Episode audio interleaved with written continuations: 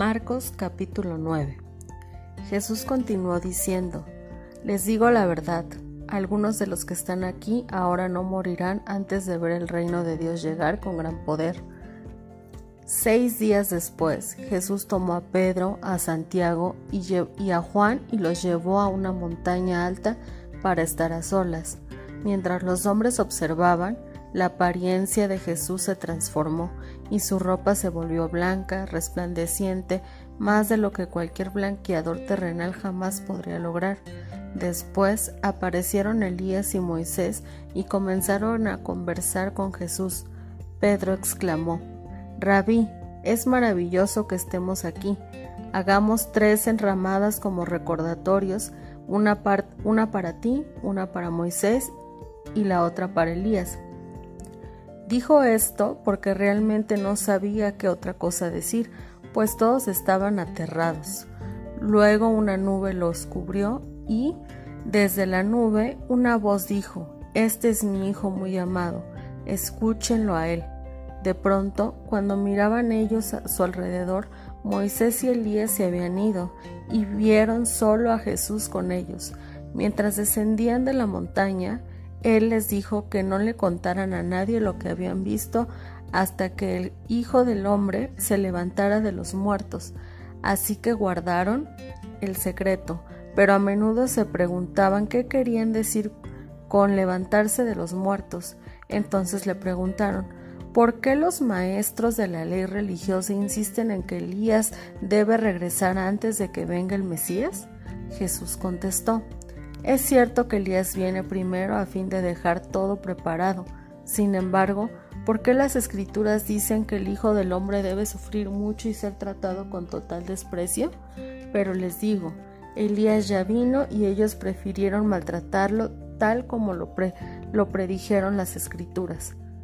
Jesús sana a un muchacho endemoniado.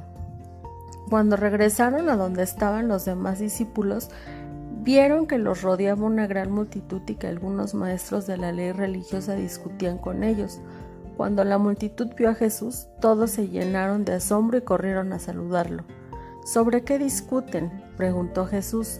Un hombre de la multitud tomó la palabra y dijo, Maestro, traje a mi hijo para que lo sanaras. Está poseído por un espíritu maligno que no le permite hablar y siempre que este, y siempre que este espíritu se apodera de él, lo tira violentamente al suelo y él echa espuma por la boca, rechina los dientes y se pone rígido. Así que les pedí a tus discípulos que echaran fuera el espíritu maligno, pero no pudieron hacerlo. Jesús les, les dijo, gente sin fe, ¿hasta cuándo tendré que estar con ustedes?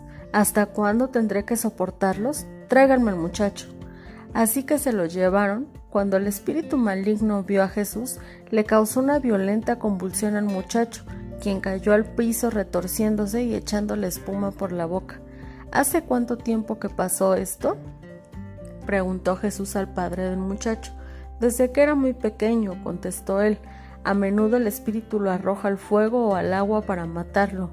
Ten misericordia de nosotros y ayúdanos si puedes. ¿Cómo que si puedo? preguntó Jesús. Todo es posible si uno cree. Al instante el padre clamó, Sí, creo, pero ayúdame a superar mi incredulidad. Cuando Jesús vio que aumentaba el número de espectadores, reprendió al espíritu maligno. Escuchó espíritu que impides, escucha espíritu que impides que este muchacho oiga y hable. Dijo, te ordeno que salgas de este muchacho y nunca más entres en él. Entonces el espíritu gritó, le causó otra convulsión violenta al muchacho y salió de él. El muchacho quedó como muerto. Un murmullo recorrió la multitud. Está muerto, decía la gente, pero Jesús lo tomó de la mano, lo levantó y el muchacho se puso de pie. Más tarde, cuando Jesús quedó a solas en la casa con sus discípulos, ellos le preguntaron ¿Por qué nosotros no pudimos expulsar ese espíritu maligno? Jesús contestó, esa clase solo puede ser expulsada con oración. Jesús predice otra vez su muerte. Saliendo de esa región, viajaron por Galilea. Jesús no quería que nadie supiera que él estaba allí, porque deseaba pasar más tiempo con sus discípulos y enseñarles. Les dijo, el Hijo del Hombre será traicionado y entregado en manos de sus enemigos. Lo matarán, pero tres días después se levantará de los muertos. Ellos no entendieron lo que quería decir, sin embargo, tenían miedo de preguntarle. El más importante en el reino. Después de llegar a Capernaum e instalarse en una casa, Jesús preguntó a sus discípulos, ¿qué venían conversando en el camino? Pero no le contestaron porque venían discutiendo sobre quién de ellos era el más importante. Jesús, Jesús se sentó y llamó a los doce discípulos y dijo, quien quiera ser el primero debe tomar el último lugar y ser el sirviente de todos los demás. Entonces puso a un niño pequeño en medio de ellos y tomándolo en sus brazos les dijo, Todo el que recibe de, de, mi parte a un niño pequeño como este, me recibe a mí, y todo el que me recibe no solo me recibe a mí, sino también a mi Padre, quien me envió. Uso del nombre de Jesús. Juan le dijo a Jesús, Maestro, vimos a alguien usar tu nombre para expulsar demonios, pero le dijimos que no lo hiciera porque no pertenece a nuestro grupo. No lo detengan, dijo Jesús. Nadie que haga un milagro en mi nombre podrá luego hablar mal de mí. Todo el que no está en contra de nosotros está a nuestro favor. Si alguien les da a ustedes incluso un vaso de agua porque pertenece al Mesías, les digo la verdad, esa persona ciertamente será recompensada. Si tú haces que uno de estos pequeños que confían en mí caiga en pecado, sería mejor que te arrojaras al, al mar con una gran piedra molida atada al cuello. Si tu mano te hace pecar, córtatela. Es preferible entrar en la vida eterna con una sola mano que en el fuego inextinguible del infierno con las dos manos. Si tu pie te hace pecar, córtatelo. Es preferible, es preferible, entrar en la vida eterna con un solo pie que ser arrojado al infierno con los dos pies. Y si tu ojo te hace pecar, sácatelo.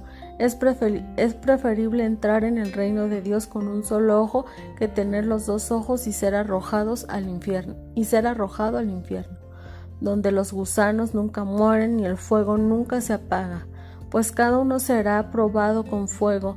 La sal es buena para condimentar, pero si pierde su sabor, ¿cómo le harán salada de nuevo? Entre ustedes deben tener las cualidades de la sal y vivir en la paz unos con otros.